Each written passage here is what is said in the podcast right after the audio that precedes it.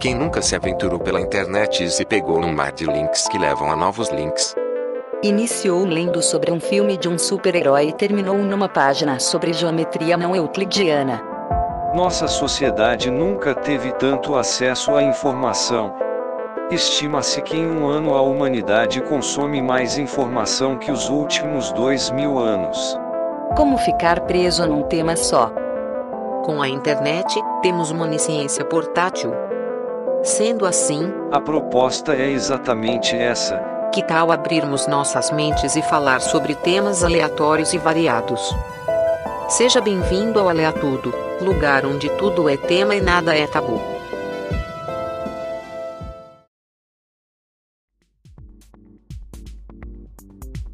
Eu sou Karen. E eu sou Miter, e iremos te acompanhar no episódio zero do Aleatudo.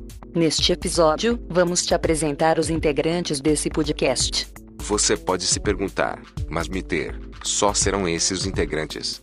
Posso responder. Espere sua vez. A resposta é: O quê? Fala. Diz logo.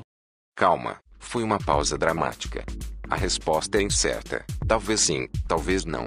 Provavelmente teremos convidados, a depender do conteúdo, mas isso é para futuro, e o futuro aos deuses pertencem. Muito bem. Vamos aos participantes. Sim. Vamos começar por ordem alfabética. Emissário Igor, 28 anos, um caminhante da vida em busca do presente. Explorador dos sete mares, atualmente faz mestrado em Portugal. Seguindo a ordem, temos Gabriel Chagas, 24 anos, sommelier de água mineral, acariciador de peles remo e entusiasta da cultura pop. Um cozinheiro de mão cheia, cortou os cachos mas ainda tá bonito. E agora, também temos outro Gabriel. Outro Gabriel, Sim, são dois. Tenha fé. Gabriel Marques.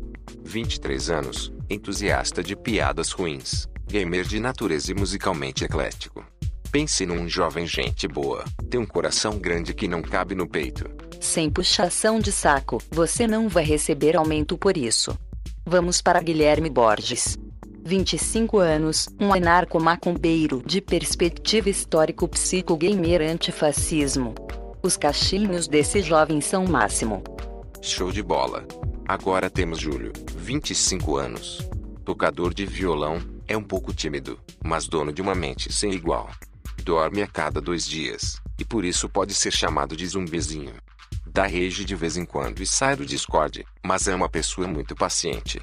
Diretamente de Portugal, assim como seu irmão Igor, trazemos Rafael Rodrigues. 23 anos. Erro 404, descrição não encontrada. Como assim? O que aconteceu? Aparentemente foi resolvido. Retomando. Hacker por natureza e bom samaritano. Não é o tipo de jogador que você joga um contra um. Já foi bem pavio curto, impaciente e briguento. Hoje, é muito mais calmo, apesar de ser ariano. Lá vem isso de signo. Próximo, Ramon Ávila, 26 anos. Viajante intergaláctico, tagarela de plantão e degustador de hambúrguer podrão. Outro entusiasta de piadas ruins. Relevem se ele travar o R ou L. Pelo visto, a bancada tá boa. Com certeza. Bem, pessoal, vamos ficando por aqui. Deixaremos vocês com um trecho de um futuro podcast. Até a próxima. Alea tudo, onde tudo é assunto e nada é tabu.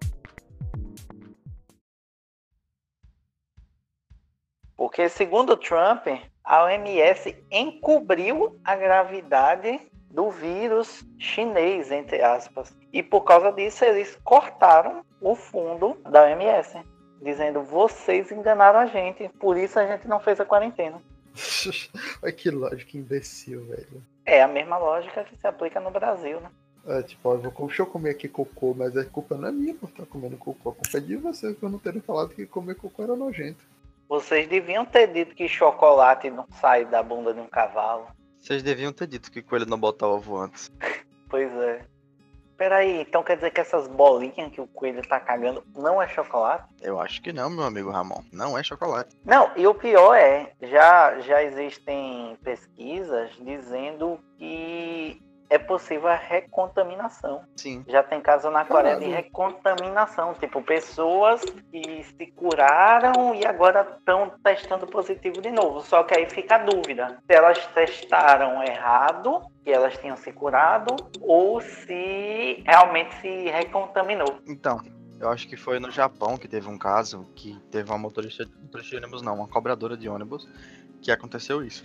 Só que, pelo menos nesse caso específico, pelo que eu tinha lido, fizeram um teste, mas o teste que fizeram foi para saber se a pessoa tinha o. Assim, tinha um antígeno do Covid. E a, mesmo sem sintomas, a- apresentava que ela tinha. Só que parece que esse teste específico dizia se você tem ou teve. E aí fica ambíguo para saber se ela ainda tinha ou se ela, tipo assim, teve e ficou os resquícios. Isso também pode ser complicado. Eu acho que pode ter sido tipo que testado errado, né? Porque é um vírus. O vírus é tipo você pega ele, a tendência não é, é você pegar ele de novo, a menos que ele sofra uma mutação. Então é isso que eu tô achando muito bizarro. Talvez tenha ficado dormente, não sei, não sou biólogo. Ó, um caso interessante aqui. A Alemanha tem 145 mil confirmados e é o país que tem a maior taxa de recuperados já. Tem 83 mil recuperados.